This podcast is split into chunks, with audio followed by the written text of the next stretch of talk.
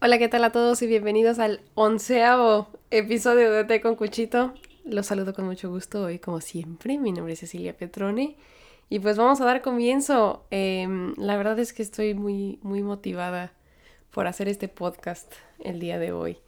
Em, está curioso porque no tenía tema, como siempre. Yo decía, ay, bueno, ¿y de qué hablo? No sé, se me secó el cerebro. Em, pero no, no, no se crean. Este, tenía yo ahí como una lista de ciertos temas que dije, bueno, me gustaría platicar de esto, me gustaría platicar del otro, pero nomás no me decidía.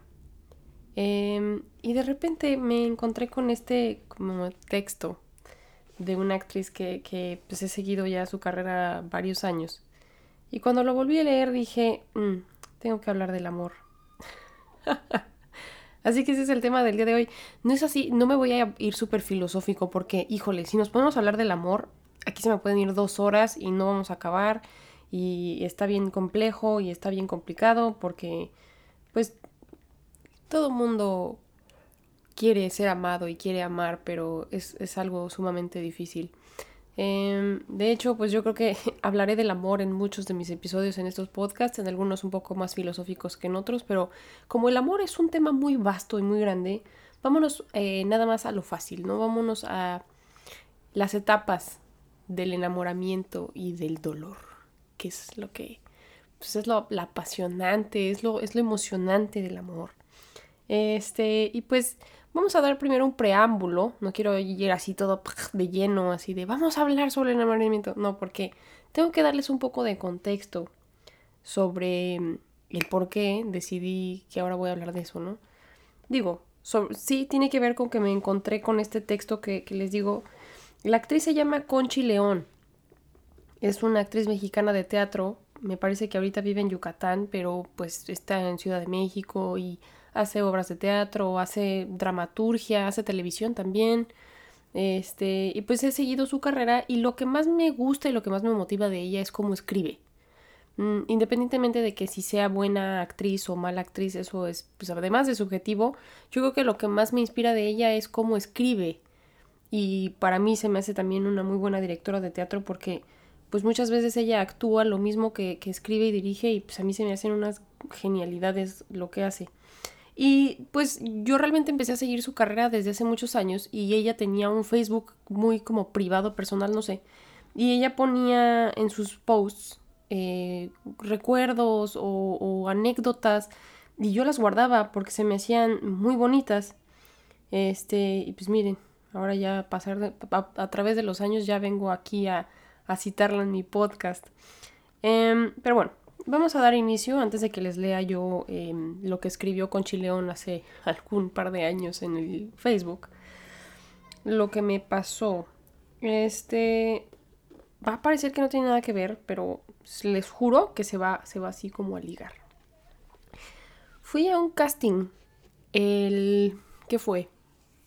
Creo que fue un miércoles o un martes, una cosa así. Fue entre semana y yo acababa de salir de trabajar. O sea, yo trabajé de 5 o 6 de la mañana a 12 una y luego corrí a Brooklyn porque ahí era el este el casting. Entonces pues agarro el tren, medio me acomodo el pelo, me cambié de ropa, así como que me refresqué después del trabajo para no oler tanto a café y no verme toda traqueteada. Y me tardé una hora en llegar al, al casting. A la hora de llegar, pues estaba, es una salita chiquitita, era como un departamento y había otras dos muchachas esperando. Me dan un papel que, que nada más lo tengo que leer, que no me lo aprenda ni nada. Me hacen firmar una forma y pues esperar. Estoy mientras escuchando a las muchachas cómo lo hacen y yo así como de, ay, intentando no escucharlas para no querer hacerlo igual que ellas o luego las escuchas y quieres hacerlo lo diferente y te empiezas a bombardear la cabeza de cómo hacerlo o no hacerlo. Entonces, claro que llegan así el choque de los, de los nervios y yo así de, ay, maldita sea. Total, me toca pasar, me toca leer cuatro líneas y luego me dicen, pues muchas gracias. O sea, yo me paro, me preguntan, hola, ¿cómo te llamas? Yo les digo mi nombre y me dicen, pues vamos a empezar. Eh, está la directora y a un lado el lector. El lector empieza con, con las líneas y yo nada más tenía que contestar las líneas, pero leyendo. Entonces, este, pues algunas las leía, pero intentaba como dialogar con, el lector como más hacia mi forma de, como a, mi propio estilo, o sea, para frasearlo un poco para, pues que vean mis grandes dotes actorales, ¿no? Que no sea puro leer. Este, pero literalmente fueron cuatro líneas y no tienen expresión. Regularmente los directores de casting no te van a decir, wow, padrísimo, eh, wow, no, nos encantó. O no te van a decir, estuvo horrible. No, o sea, simplemente te van a decir, gracias. Pero con una cara de póker así de, hasta luego, muchas gracias. Y eso te queda así como de, lo hice bien, lo hice mal, eh, no me van a dar otra oportunidad. Y, este, y te vas. Para cuando te das cuenta ya sucedió, o sea, ya, ya tu, tu chance de fama sí, tu oportunidad se acabó. Y pues es, agarra tus cosas y aviéntate otra hora de regreso a tu casa. Después de haberte aventado toda una jornada laboral y luego estás ahí atorado y luego hay este, retrasos en el tren y ya te tocó estar sentada a un lado de un loco. Y como que me frustré, me frustré mucho porque dije, vine hasta Brooklyn para que me hicieran leer cuatro líneas de una hoja este, y, seguro ni quedé y lo hice horrible. Y me, venía yo bombardeando con, este, con cómo me había ido en el casting, ¿no? Y pues de repente, este, me voy como, como volteando así hacia el tren. Y yo dije, es esto. Lo estoy viviendo ahorita. En este preciso momento. Como, como si hubiera sido como, como epifánico. ¿Sí se dice así esa palabra? bueno, una epifanía, así como de pum, como se te prende el foco y dices, ah, esto es vivir. Estoy viviendo la vida de un actor frustrado en Nueva York. La estoy viviendo. es esta. No la estoy inventando, no la estoy soñando como cuando era una niña. Es mi realidad. Soy una barista de medio tiempo que busca castings en la ciudad de Nueva York. Y a mí me podrán decir, Cecilia, pues sí, pero no has hecho ninguna película ni nada, no has hecho, no has hecho comerciales. No, pero tengo la vida de una actriz frustrada en Manhattan. ¿Quién puede decir eso? Yo. Y la verdad es que es que se nos va mucho la cabeza en decir, tengo que llegar a hacer esto, porque si no, no valió la pena. Y se nos olvida que la vida es el proceso, ¿no? Es el, es el, es el trayecto, es el camino. ¿Cuántas veces no hemos escuchado que grandes actores pasaron por ahí? Y no estoy diciendo, uff, mañana me voy a hacer famosa, ¿eh? Espérense. No, no, no. aparte de que no me importa ya que pase mañana, me es muy chistoso vivir ya así primera plana, vamos a ponerlo así, eh, lo que alguna vez escuchaba yo en, historias y anécdotas y ver que es totalmente cierto. Y, que a veces la, vida puede ser tan rutinaria y, y, tan simple que damos por sentado las cosas que realmente nos están pasando y que estamos viviendo y que nadie más las está viviendo más que tú y que, y que muchas veces podrían ser cosas que tú anhelabas de niño o que soñabas o que veías que otros más hacían y lo admirabas a mí de pronto se me hace muy curioso caer en cuenta y decir, esto es lo que hacen los actores, no me pueden decir que no. O sea, podrá, podrá, podrá ser como difícil autonombrarse actor, ¿no? Ay, no, pues es que para ser actor necesitas ciertos este, títulos o ciertos créditos. No, pues tienes que llevar una vida de actor, ¿no? Es como quien se sienta y pinta todas las tardes. ¿Eso no artista? Pues claro que lo es, porque dedica su tiempo a crear arte. No tiene que hacer dinero, no tiene que ser famoso en TikTok. Tiene que crear, tiene que hacer arte y eso lo hará artista. Como Van Gogh, ¿no? Por ejemplo. O sea, el, tipo no se hizo famoso hasta que ya estaba muerto. Lo que él hacía era tener esa necesidad de pintar, iba y pintaba en las tardes y no quería hacer otra cosa. Y este, a mí independientemente de si me vaya bien o me vaya mal en la carrera, lo que estoy viviendo ahorita es lo que vive cualquier otro actor en su carrera. Entonces de pronto decir, lo estoy viviendo yo también en conjunto, me dio mucho orgullo y me dejé experimentar ese dolor y esa, esa desesperación y ese abrumamiento y dejé que llegaran a mí esos pensamientos de quizá no soy tan buena. Quizá sería mejor rendirme. Quizá mejor sería ya pararle y dejarle hasta aquí porque esto es muy cansado, esto es muy pesado, hay mucho rechazo, etcétera, etcétera. Porque exactamente eso es lo que piensa una actriz frustrada viviendo en Nueva York. Y habría fracasado yo si no lo hubiera sentido. Y ya lo sentí, y puede que lo sienta muchas otras veces, y pueda que sienta emoción eh, porque me dieron algún papel, y pueda que vuelva a llorar en un casting. Pero si no me dejo vivir las emociones que, que tienen que ver con, con el hacer las cosas, entonces no vale la pena.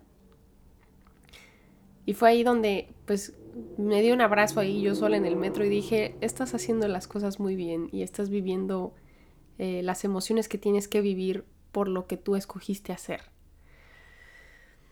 Em, y yo dije, bueno, o sea, ¿cómo lo, cómo lo planteo en el, en el podcast? Porque al final, pues no todos quieren ser actores o no, no todos les interesa esa, esa, esa carrera o esa jornada de vida, ¿no? O sea, ¿cómo se dice? Como, pues sí, como camino, pues. Pero yo estoy segura de que todos ustedes han vivido experiencias que dicen, ay, esto es ser ingeniero, o esto es ser maestra, o esto es ser mamá. Ahora que lo vivo, o sea, y entiendo las emociones, me parece como muy curioso que de repente nos abotagamos y decimos, esto es horrible. Qué, qué, qué terrible emoción estoy sintiendo, no la quiero. Pero se nos olvida que, que es esas, son esas emociones fuertes las que como que amalgaman toda la experiencia de ser lo que eres en ese momento o de estar donde estás.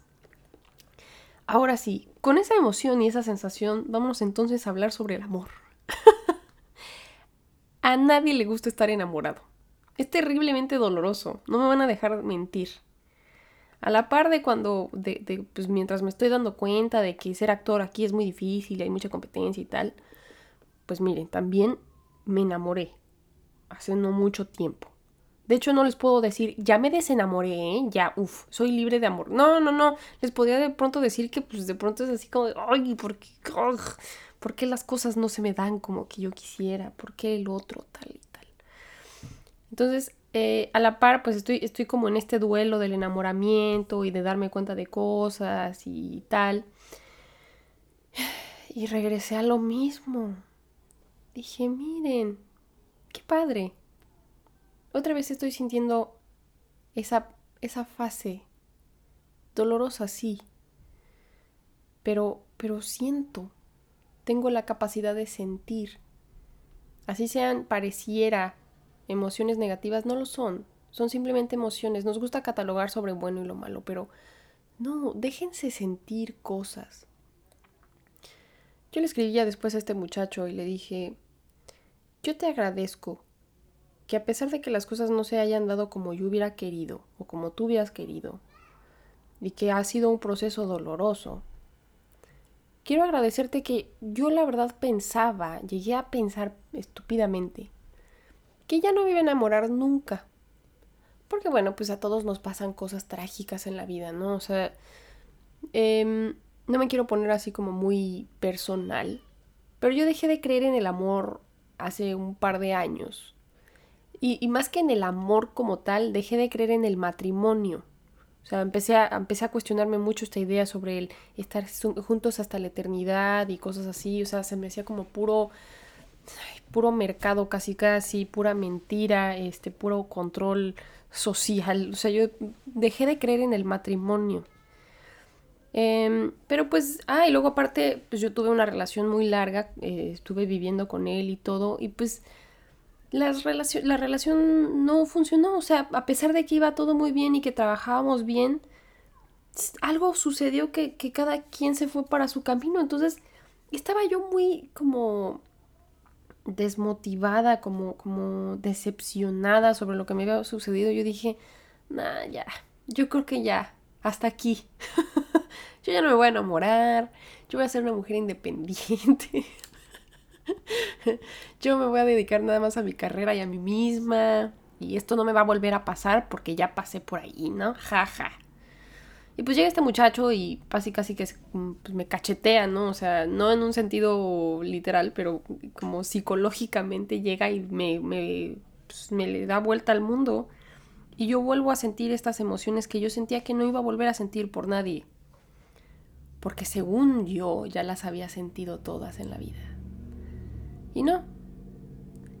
Y, yo me lo reprochaba mucho y me sentía vulnerable y me sentía mal. Y, ya que nos distanciamos ahora, se lo agradecí y le dije, yo de verdad pensaba que, pues que yo esto ya no lo podía sentir y tú me hiciste sentir cosas nuevas porque pues me doy cuenta de que todos estamos hechos para amar y, estamos hechos para amar a ciertas personas, no estoy diciendo, uff, a todos les vamos a dar el mismo amor, no, estamos hechos para amar en general, amamos a nuestro gato, amamos a, ay, el portazo, creo que ya llegó mi hermano, este, amamos a nuestra mamá, amamos a nuestro hermano, pero hay, hay pocas personas que nos van a mover el tapete de esa manera. Entonces, eh, vívanlo, Vivan esa experiencia de estar enamorados. Vivan ese dolor. Siéntanlo. Siéntanlo en un 100%. Lloren. Desgárrense. Déjenlo salir. Porque eso es vivir. Y si no se dejan sentir esas cosas, entonces habrán pasado como anestesiados por la vida. Sin realmente darse cuenta de que justamente es eso. El, vivir y sentir todas estas emociones, lo que, lo que nos hace nosotros, lo que nos hace humanos. Déjenles leo entonces ahora lo que, lo que escribió Conchi León. está, muy padre. Mm, ok, aquí está. Ay, mi hermano y sus portazos. Espero que no se escuchen acá muy fuerte. Bueno, ya les voy a leer. Deja que te rompan el corazón que alguien le lance dardos envenenados sin la menor piedad, que tome tu corazón como mascota, como juguete, como adorno, como trofeo. No es ningún secreto que el amor, la familia, los amigos, la profesión, un desconocido, un cualquiera, vendrá un día a rompernos el corazón. Es más, lo romperá muchas veces, y tú quedarás herido de muerte, pero esa herida no será visible al exterior Solo muy dentro sentirás como alguien te partió el corazón. Y quizás hagas maleta, tomes distancia, jures que nunca más, y te quedas mirando la ventana, el teléfono, la cama. Quizás te vayas lejos y llores un mar, una lluvia eterna. Y de esas aguas saladas emergerán flores nuevas y sabrás que la tormenta se ha ido. Harás maletas, abrirás la ventana, sonreirás y volverás a empezar. Está lindo cuando el corazón roto vuelve a sonreír. A veces en esas grietas que le dejaron las heridas le aparecen alas, y entonces lo mandas todo al carajo y vuelas a donde hoy debes estar. Es curioso que un corazón roto es el impulso necesario para empezar a vivir. Pero eso es la vida. Un poco de muerte tan necesaria para afirmar que estamos vivos. Un poco rotos, un poco solos, un poco tontos, pero vivos. Para ello traemos de prueba, latiendo fuerte, un corazón. Ahí termina uno de sus párrafos. Pero luego viene otro, que era simplemente un post, como les digo, ella simplemente compartía cosas en Facebook, pero siempre se me hizo mágico el cómo lo escribía. Y ahí les va. Ayer bromeaba con mi mamá. Le decía que pudo haberme dado un papá más guapo me dijo. Tu papá era guapo, de joven, tenía los ojos verdes. Le dije, mi papá tú jamás tuvo los ojos verdes. Ella insistió, sí, era un moreno tostado por el sol de progreso con los ojos verdes, pero el mar le robó el color de los ojos. Cuando lo dijo, le brillaron los ojos, y pensé que se acordó de cuando se enamoraron, y pude ver una chispa de amor en su mirada. Ahora pienso que el amor, como el mar, puede ser tan seductor que nos hace mirar las cosas de distintos colores. Rosa, verde, rojo. El amor es un mar que nos arrastra a profundidades inimaginables. Nos moja, nos llena los ojos de sal y nos vuelve olas. Dichosos los que sobrevivimos a esos amores profundos y volvemos a sonreír con una chispa en la mirada. Qué bonito. No me van a decir que no. Qué cosa tan más maravillosa. Y es esta dualidad, ¿no? Es el yin y el yang. No puede haber mal sin el bien, no puede haber felicidad sin la tristeza. A veces nos ahogamos en un mar de lágrimas, a veces sentimos que la tormenta no se va a acabar. Nos obsesionamos sobre cómo pudieron haber sido las cosas. Creamos fantasías en nuestra cabeza.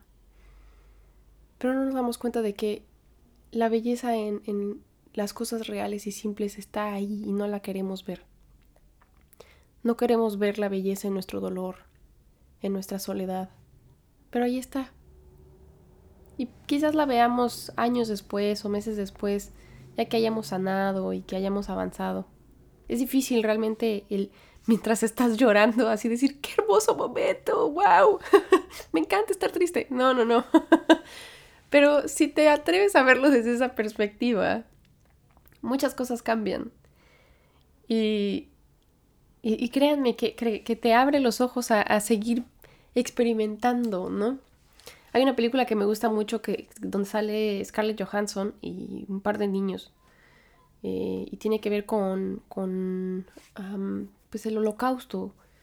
Pero es una comedia. Se llama Jojo Rabbit. Y realmente no se enfoca tanto en, los judíos y el holocausto. Se enfoca más bien en, en un niño y eh, pues esta idea como, como de crecer y, de estar confundido sobre lo que te gusta y lo que no te gusta. O sea, está muy padre la película porque aborda muchos temas. No se las voy a espolear ni nada, de verdad véanla, está muy bonita, sobre todo porque está muy bien actuada y está muy bien dirigida. Pero bueno, lo importante aquí no es tanto la película, sino eh, la frase final. No les voy a espolear nada, de verdad, no les, no les spoileo nada. Pero hay una frase al final de la película que de verdad me la digo casi todos los días. Casi todos los días. La escribió eh, Rilke. Rilke es un poeta, es, un autor. Híjole, no, les quiero mentir así. Es austriaco, no, no tengo idea, espérenme. este, es, es, como un quote que sale porque los niños de la película mencionan mucho a este, a este autor, a este poeta y pues obviamente rematando con, una frase con él al final, pues resulta así como que engloba todo en la película. Ok, René Carl Wilhelm Johann Joseph Maria Rilke, ay, la madre, qué nombre tan largo. este, era un austríaco, sí, wow, uy, latiné. Este, pero también escribía en alemán. Ok, poeta austriaco, no puedo, no puedo creer que latiné. Pero bueno, este, él tiene, entre muchas de sus frases célebres, tiene la que va eh, así. No la quiero parafrasear. Tengo aquí un iPad, ya le pegué aquí al micrófono. Creo que se escuchan de fondo ahí unos niños jugando, ¿no? Bueno, yo los escucho. Y luego mi hermano que entró este, con las puertas también se va a escuchar, pero digo, es, es como un podcast este, como inmersivo. Ustedes así pueden imaginarse a los niños y que estoy en un parque rodeada de flores y luego este pues llegan los portazos, no sé, ahí invéntense una novela. Pero bueno, ya estoy divagando. Este vamos a buscar el quote. Ay, ay. Ok. Hubo una pausa ahí medio extraña, pero bueno. Este vamos a leerla ahora sí, ya la encontré. Como que tuve que pausar el video eh, no se va a escuchar en el podcast podcast, pero sí se va a ver en el video de YouTube. Bueno, aquí, aquí les va. Está en inglés, entonces voy a tener que transcribir, transcribirla, traducirla este, en tiempo real. Dice, deja que todo te pase. Belleza y terror. Simplemente continúa. Ningún sentimiento es final. Ahora se las voy a leer en inglés porque igual le dicen, Cecilia, esa traducción estuvo horrible. Let everything happen to you. Beauty and terror. Just keep going. No feeling is final. Pues es lo mismo, ¿no? Creo que sí la traduje bien. Y pues que de alguna manera engloba y resume todo lo que les estaba yo explicando ahorita sobre cualquier cosa. No tiene que ser nada más sobre el amor. Pero yo creo que en el amor es, es donde vivimos cosas mucho más fuertes, así como, como que no las puedes contener, que sientes que vomitas tus emociones. Pero pues a muchos les puede pasar en, otras cosas, como su carrera o como en una amistad o, con algún proyecto. Dejen que todo les pase, lo bueno y lo malo, lo, lo padre y lo feo, porque todo les tiene que pasar. para que, para que realmente la experiencia sea lo que tiene que ser. Y, y al final lo que dices es hermoso, ningún, ninguna sensación o ninguna emoción es final. De pronto sentimos que es el final, ¿no? Ay, esto es horrible, ya. Mejor me mato. Últimamente he estado escuchando mucho eso, ¿no? O sea, como muchos chistes sobre el suicidio, sobre terminar con tu vida. No, eh, son momentos. Se acaban y luego llega otro. Es impermanente. Totalmente impermanente. En, evolución constante. No se atoren en una sola cosa. Porque para cuando se den cuenta ya, habrá, ya habrá pasado y, y vendrá la que sigue. Entonces, un paso a la vez. Y no tengan miedo de enamorarse, de sentirse frustrados, de aventarse. Vuelen, vayan, seamos libres. Y otra vez, este, este podcast, este episodio fue cortito, 26 minutos. Pero les digo, últimamente no he querido forzar ni, ay, vamos a rebuscarle. No, no, no quiero marearlos con algo que puede ser realmente así de simple, así de bonito. Sigan a Conchi, Conchi, Conchi León está, creo que en todas las redes sociales, ya es así medio influencer y todo. Eh, sube contenido muy interesante, muy variado. Este, les digo que escribe muy padre. No sé si tenga Facebook todavía. Yo la verdad es que la, la plataforma de Facebook la... Pues no sé, como que ya cayó de mi gracia, me la hackearon muchas veces, entonces dije yo hasta aquí con el Facebook. Eh, para el podcast sí tengo redes sociales en todos lados, pero casi que no las uso. O sea, me pueden mandar mensaje y todo y lo veré, pero no es como que yo constantemente esté publicando cosas ahí. Ay, estos niños. Este. pero Conchi creo que sí tiene muy activas sus redes sociales. Así que vayan y denle una checada a lo que hace, a lo que escribe, a lo que sube. Y pues, si les gusta, síganla. Eh, y en cuanto a mí, pues espero que tengan un excelente día tómense un tecito caliente, escuchen su podcast de té con cuchito, claro que sí. Siéntanse inspirados y motivados para seguir con su vida. y yo seguiré con la mía. Y pues no me queda más que decirles que los quiero mucho hoy y siempre y nos vemos a la próxima.